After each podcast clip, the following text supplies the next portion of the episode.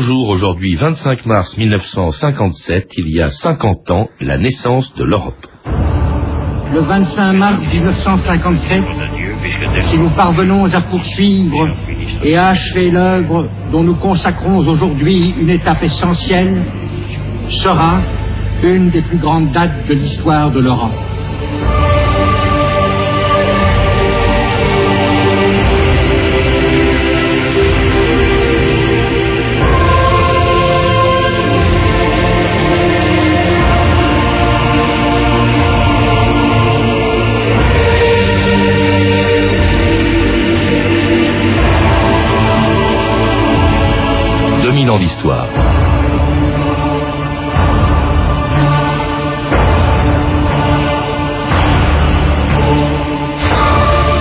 Sera une des plus grandes dates de l'histoire de l'Europe, disait Christian Pinault le 25 mars 1957, au moment où il allait signer pour la France le traité instituant le marché commun, devenu depuis l'Union européenne. Dans la grande salle du Capitole de Rome, le ministre des Affaires étrangères français était conscient ce jour-là de l'importance de ce traité par lequel six pays, la France, l'Allemagne, l'Italie, la Belgique, les Pays-Bas et le Luxembourg, décidaient de créer entre eux une communauté économique européenne. Même si ce projet était moins ambitieux que celui de Churchill qui, huit ans plus tôt, à la première réunion de l'Assemblée du Conseil européen de Strasbourg, avait salué l'union des peuples d'une Europe divisée et ravagée par six ans de guerre. Prenez je vais parler français.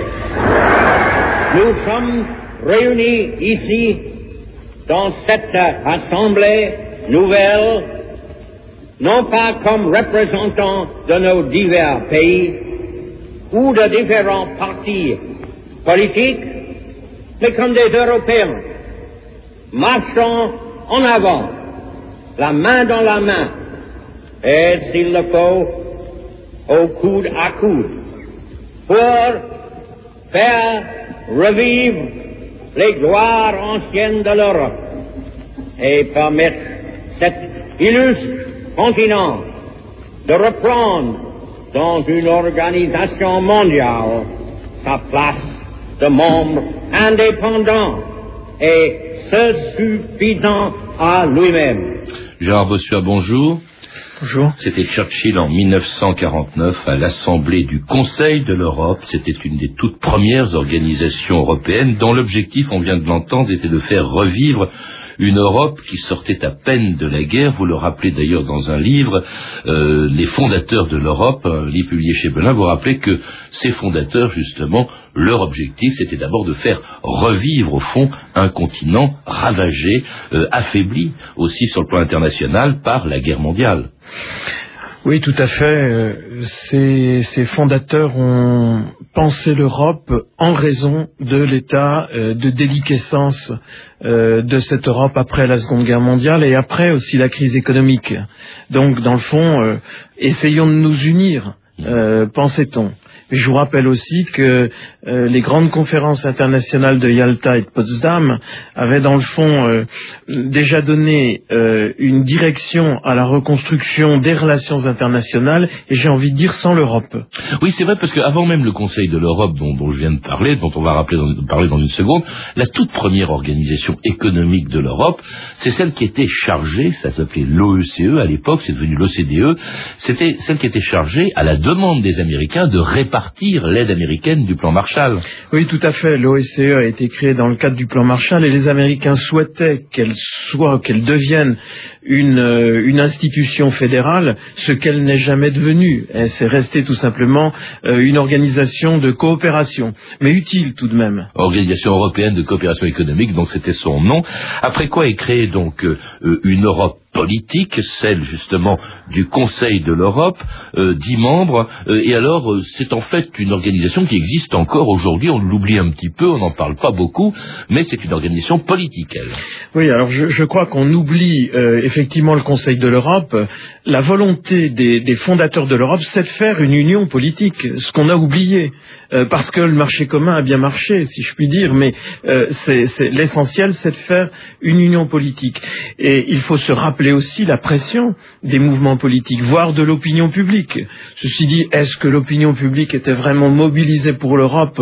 On, en discute, mais en tout cas, il y avait des mouvements euh, pro-européens euh, nombreux qui ont donné après le, le, mouvement européen et qui ont fait cette grande réunion du Congrès de la Haye de mai 1948. À laquelle, donc, au cours de laquelle a été décidée la création de ce Conseil de l'Europe, dont, dont les pouvoirs ne sont pas considérables. Je crois qu'il compte aujourd'hui 46 membres avec pour objectif la défense des droits de l'homme et de la démocratie parlementaire, assurer la, primauté euh, du droit, mais euh, disons que c'est moins important que ce qui va se passer. D'abord, ce Conseil de l'Europe, au début, euh, ne concerne pas l'Allemagne, c'est encore l'ennemi à la fin d'une guerre qui a été ravageuse, mais tout de suite, on est conscient quand même que l'Allemagne, que faire l'Europe sans l'Allemagne, c'est impossible. C'est en tout cas ce que pensait le ministre des Affaires étrangères français, Robert Schuman, qui en était conscient lorsque le 9 mai 1950, dans le salon de l'horloge du Quai d'Orsay, il faisait une déclaration historique préparée dans le plus grand secret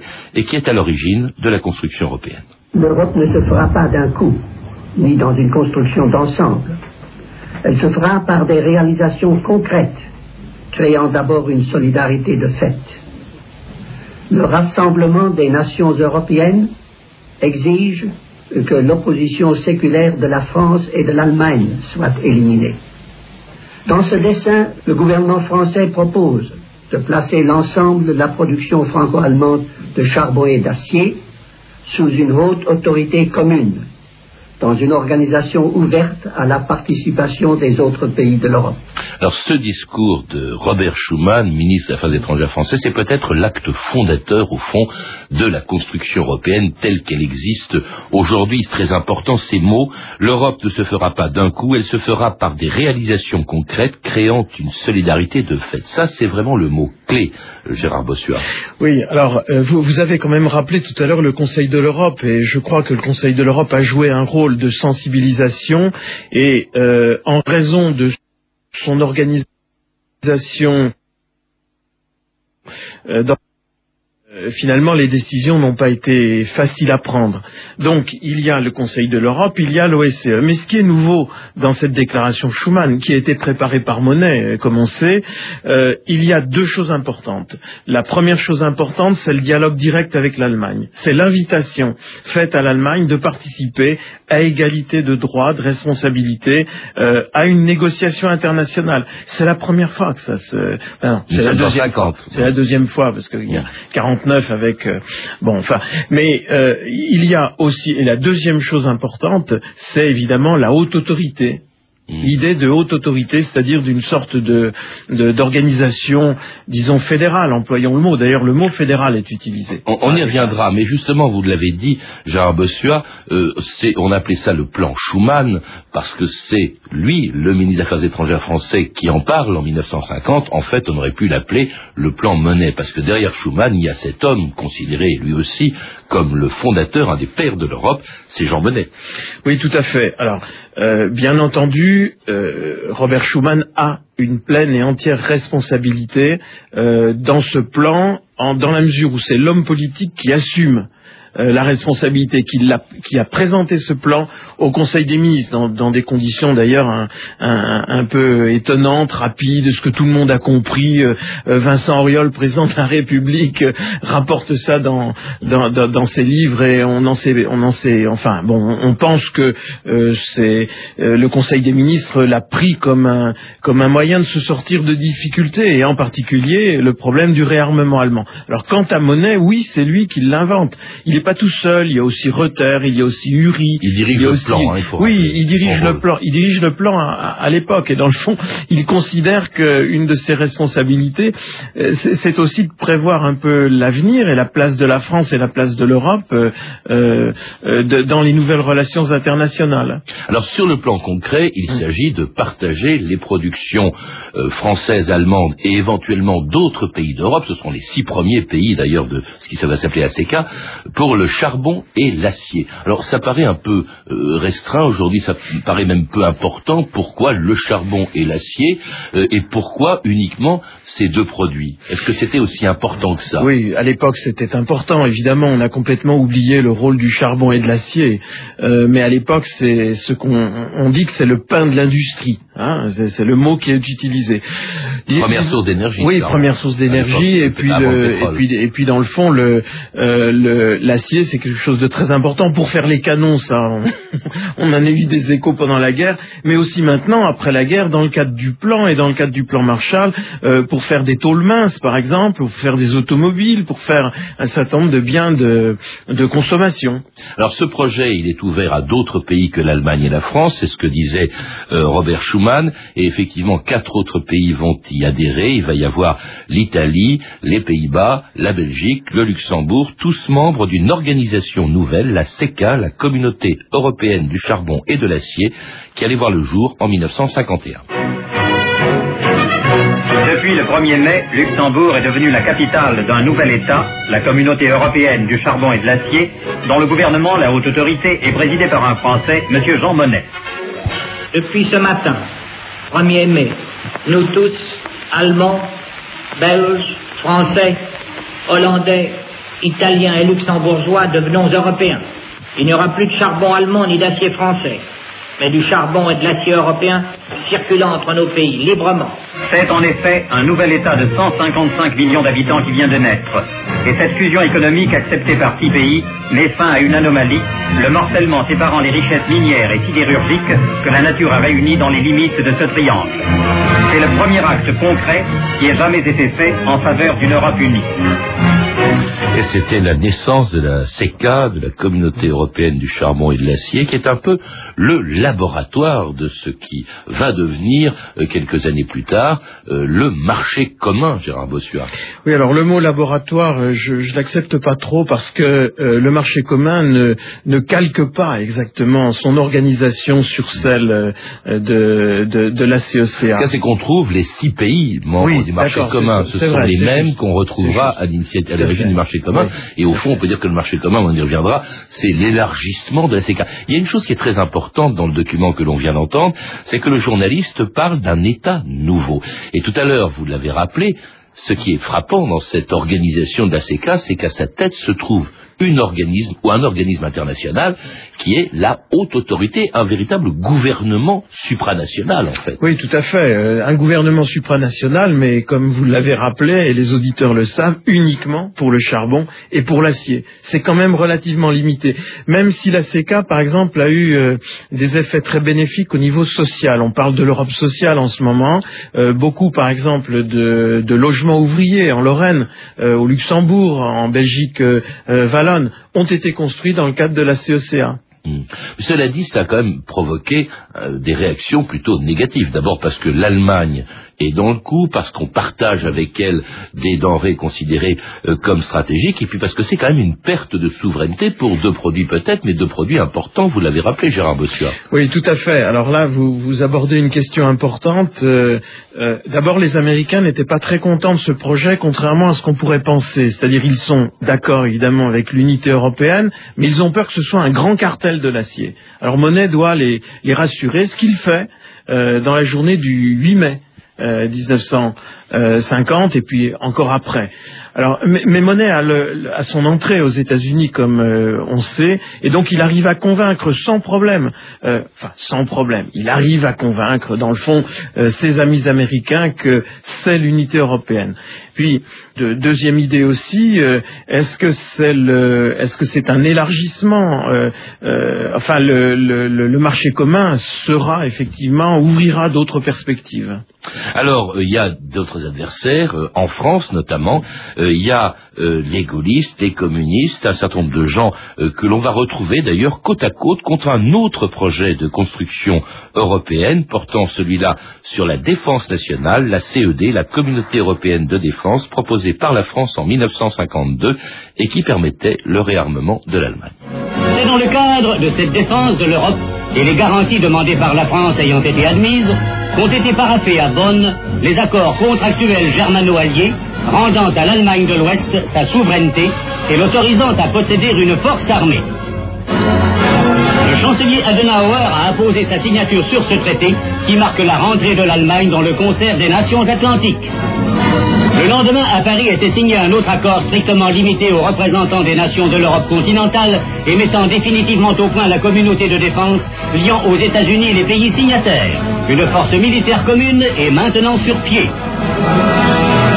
En fait, cette force commune n'existera jamais, hein, cette communauté européenne de défense, la CED, euh, parce qu'elle a provoqué des réactions passionnelle. En France, évidemment, tout le monde a aujourd'hui oublié ce projet d'armée euh, européenne, mais à l'époque, il y a eu des passions terribles. Il faut rappeler peut-être, Gérard Bossuat, dans quelles circonstances, pourquoi est né d'un projet français, d'ailleurs, la CED, la fameuse CED. Oui, en octobre 1950, donc quelques mois après la CK, euh, René Pleven propose euh, cette idée d'armée européenne.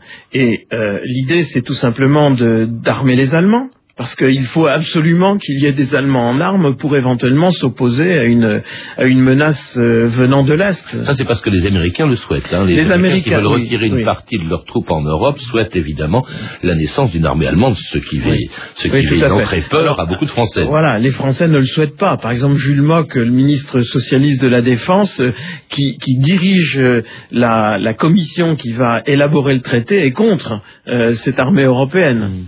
Alors justement, pour euh, éluder la question, Pleven, qui est alors président du Conseil, chef du gouvernement, propose cette communauté européenne de défense. Le projet est même signé par le gouvernement français en 1952, c'est l'archive que l'on vient d'entendre, mais alors le Parlement français va le repousser deux ans plus tard parce que justement il a beaucoup d'adversaires. En 1954, il n'est pas ratifié par l'Assemblée nationale. Oui, alors ça c'est le drame. C'est le drame pour les sédistes évidemment. Euh, c'est une victoire euh, pour les antisédistes et pour les défenseur de la souveraineté française. Euh, problème, euh, c'est que le projet est proposé euh, au vote du Parlement par le gouvernement Pierre Mendès France, que Pierre Mendès France ne s'engage pas vraiment personnellement en faveur de ce projet et que par une délibération un peu bizarre, l'Assemblée nationale décide de ne pas étudier le projet. Donc il n'y a pas un vote pour ou contre, mais il y a un vote euh, pour ou contre l'étude du projet, ce qui est quand même un petit peu étonnant. Le résultat, c'est le même.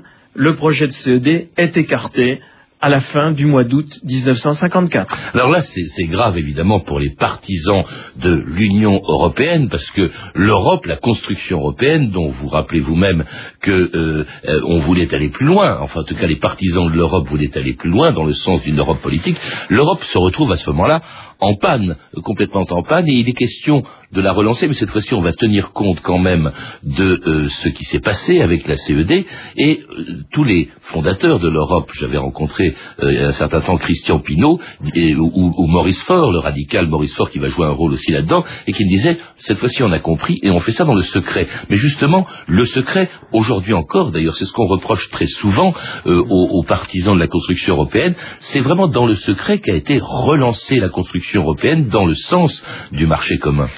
Oui, enfin, moi je pense pas que... C'est pas très légitime. Oui, ça n'a pas été vraiment relancé dans le secret, puisque la conférence de Messine euh, du mois de juin 1955, c'est une conférence, elle est publique évidemment, mais ce qui est moins connu en France, c'est que le projet de marché commun est d'Euratom. Faut pas oublier le projet d'Europe atomique. Il y a deux traités de Rome. Les deux projets en question ont été euh, proposés par Paul-Henri Spack d'une part, par Johann Willem Beyen D'autre part, le projet de marché le commun, belge et le hollandais, le belge et le hollandais, et puis aussi par Jean Monnet, euh, qui joue un rôle important dans le projet d'Euratom, mais dans le fond, c'est pas le projet qui aura le mieux réussi. Alors deux mots, effectivement, on dit toujours le marché commun ou la communauté européenne. On parle jamais de ce qui a été signé en même temps. On va en parler dans une seconde. Ce fameux traité de Rome comporte aussi ce qu'on appelle l'Euratom. Euh, rappelez-nous ce que c'est, Gérard Bossuard. Ben, L'Euratom, c'est l'idée d'organiser euh, la production d'uranium 235 de matière euh, fissile pour faire des, piles atomiques, hein, pour, euh, non pas pour faire des bombes atomiques, mais justement c'est ça le problème, c'est que le gouvernement français de l'époque euh, ne voulait pas être lié par une organisation civile, par une organisation nucléaire civile. Et il a obtenu satisfaction. On a fait Euratom civil, qui n'a pas très bien marché, et la France a pu continuer son programme nucléaire. La raison pour laquelle aussi on parvient à débloquer un peu cette Europe en panne, c'est qu'en 1956, en France, aux élections euh, en France, euh, les gaullistes sont moins nombreux, les adversaires de l'Europe en général, les communistes aussi, mais les radicaux qui s'y opposent ou les socialistes qui s'y opposent sont, moins nombreux. Donc on décide de relancer l'Europe, il y a une conférence qui se réunit à Messine, puis ensuite à, Venise. Il y a aussi, alors, on est un peu en panne parce que euh, il y a eu quand même des désaccords au sein même de ces gens qui discutent de l'avenir de l'Europe, notamment les Allemands qui étaient en désaccord avec les Français sur les produits coloniaux. Les Français voulaient qu'on inclue dans les produits concernés par ce futur marché commun des produits venant de leur colonie, alors que les Allemands voulaient qu'on achète par exemple des bananes euh, en Amérique du Sud. Hum. Oui, tout à fait. Si vous permettez, je voudrais redire un petit mot sur euh, les, les hommes qui, en France, ont fait euh, le marché commun. Euh, le gouvernement, c'est un gouvernement qui est dirigé par Guy Mollet, qui est un socialiste. Il a comme euh, ministre des Affaires étrangères Christian Pinault, dont vous parliez tout à l'heure, socialiste aussi, et un jeune radical, Maurice Faure. Ne pas oublier que dans le trio gagnant, si je puis dire, vous avez aussi des hauts fonctionnaires, en particulier Robert Marjolin, qui est bien connu et qui est à, qui est à Bruxelles pour négocier. Pierre Uri aussi. oui, tout à fait, Pierre Uri, mais lui qui est proche de Paul-Henri Spack. Il est à côté de, Pierre, de Paul-Henri Spack. Puis vous avez aussi Émile Noël, euh, qui est le, chef de cabinet euh, de, de Guy Mollet. Pour répondre plus précisément à votre question tout à l'heure, oui, il y a eu un débat sur l'inclusion ou non des territoires d'outre-mer français et belges aussi d'ailleurs au passage euh, dans le marché commun. Finalement, Guy Mollet a, et surtout Gaston Defer, tout Gaston Defer, qui a beaucoup insisté pour que les territoires d'outre-mer français, belges, éventuellement hollandais, euh, fassent un marché commun en quelque sorte avec, euh, avec l'Europe. Alors les choses sont un peu bloquées, les négociations sont un peu bloquées. Il y a un événement considérable qui se passe en novembre 1956, c'est l'affaire de Suez et en même temps aussi l'invasion de la Hongrie euh, par l'Union soviétique. Et Christian Pinault m'avait raconté un jour que ce jour-là, eh bien, le chancelier allemand Adenauer se trouvait euh, en, compagnie de Guy Mollet et de lui-même et a dit bon maintenant on voit bien que les choses se décident sans l'Europe, ce sont les États-Unis et l'URSS qui nous empêchent euh, de faire euh, ce que l'on veut faire en Égypte il faut faire l'Europe. Et c'est ça, au fond, m'a-t-il dit, qui avait débloqué la situation. C'est l'affaire de Suez et l'écrasement de la révolte en Hongrie. Oui, enfin, je n'irai pas contre l'avis de Christian Pinault. Après tout, il était au centre de la décision, mais c'est peut-être un petit peu simple de dire que Suez a tout débloqué. Non, c'est pas vrai. En revanche, Adenauer a vécu en direct la menace de Boulganine, et c'est une menace nucléaire. et oui. Il, oui, tout à fait. Et il a vécu aussi en direct euh, l'absence de réaction des Américains, ou plus exactement une réaction anti-française et anti-britannique. Et donc, il aurait dit dans le bureau euh, de, de Guy Mollet que maintenant, il fallait faire l'Europe. Donc c'est vrai que c'est un point positif, oui. Et c'est un des facteurs qui a permis la signature du traité instituant une communauté économique européenne, le marché commun et l'Euratom. C'était le 25 mars 1957, il y a 50 ans, dans une grande salle du Capitole de Rome. À Rome, le palais du Capitole, dessiné par Michel-Ange et qui domine la ville éternelle, a été le cadre majestueux de la rencontre des sites venus mettre le point final aux négociations instituant le marché commun en abattant ces barrières internes, l'Europe devient un marché de 160 millions de consommateurs à l'échelle de l'économie mondiale. Dans un instant, par nos signatures, le marché commun et l'Euratom vont naître. Ainsi, l'œuvre dont nous franchissons aujourd'hui la deuxième étape, après celle de la communauté européenne du charbon et de l'acier, n'aura point pour effet la création, comme certains nous le reprochent, d'une petite Europe isolée, mais sera l'ébauche de la grande Europe qui constitue notre objectif final. Nous savons tous d'ailleurs qu'en agissant comme nous le faisons aujourd'hui, nous travaillons sans doute pour les intérêts matériels de l'Occident, mais aussi pour la paix du monde. Et c'était Christian Pinault, ministre des Affaires étrangères français, il y a 50 ans à Rome, le jour a été signé ce fameux traité instituant une communauté économique européenne, ce qu'on appelle le marché commun. Il y avait les six mêmes membres euh, que ceux qui avaient fondé la, la CECA. Euh, aujourd'hui, c'est l'Union européenne, il y en a 27. C'est vrai que c'était un point de départ. Il faut rappeler que la base, c'est d'abord, c'est essentiellement un traité, un accord économique. Il s'agit d'abolir les frontières, cette fois-ci pour d'autres produits que le charbon et l'acier, euh, entre les pays membres, et d'établir une politique économique commune. Oui, tout à fait. On va établir des politiques communes, on va établir par exemple une politique agricole commune, on va établir une union douanière, on va avoir aussi une politique commerciale extérieure commune, très important au GATT. En même temps, oui, vous avez raison de dire que c'est un projet économique, mais c'est pas seulement ça, car quand on lit le préambule du traité, auquel Degnaud en particulier a, contribué très largement, euh, euh, on dit que c'est un premier pas aussi vers euh, davantage de, de, de, de communautés, d'approfondissement. Donc, dans le fond, même si ce n'est pas un traité politique, il offre des possibilités d'aller plus loin si les six le désirent. Et avec d'autres membres, parce qu'il y a une anomalie, on a entendu Churchill au tout début l'émission euh, s'exclamer, souhaiter la construction européenne. La Grande-Bretagne, à l'époque, n'en fait pas encore euh, partie. Euh, c'est vraiment, euh, au fond, une petite Europe. Bon, elle va certes s'élargir ensuite, mais il n'y a pas non plus, c'est une Europe limitée, évidemment, aux pays occidentaux, Gérard Bossua. Oui, mais ça, c'est ça, c'est la guerre froide, évidemment. En revanche, il manque la Grande-Bretagne, comme vous l'avez souligné. La Grande-Bretagne ne veut pas du marché commun, elle veut d'une grande zone de libre-échange et elle va faire tout pendant deux ans pour saboter le marché commun, disons-le. Hein, il faut que euh, le, marché commun se dissolve comme un sucre dans une tasse de thé, euh, a-t-il été dit. Et les Anglais vont euh, véritablement se bagarrer contre le marché commun. Ils ne vont pas réussir à cause de l'unité assez étonnante euh, entre la Commission européenne et entre la France, mmh. l'Allemagne aussi.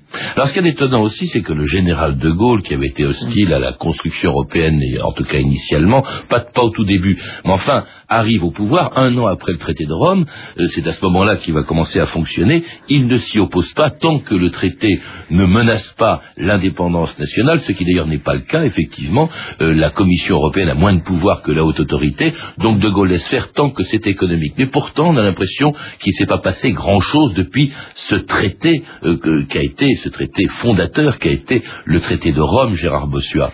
On a l'impression que l'Europe patine toujours, surtout dès lors qu'on essaye de faire l'Europe politique.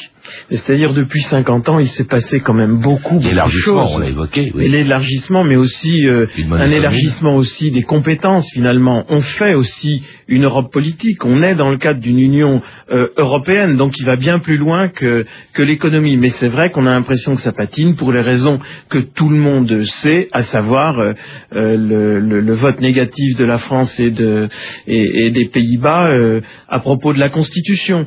Mais bon, l'Europe a vécu des crises en permanence. Il n'y a pas de raison qu'elle ne, qu'elle ne surmonte pas celle-ci. Merci Gérard Bossuat. Pour en savoir plus, je recommande la lecture de deux de vos livres, Faire l'Europe sans défaire la France, un livre publié en 2005 aux éditions Peter Lang, et puis Les fondateurs de l'Europe unie, publié chez Belin en 2001.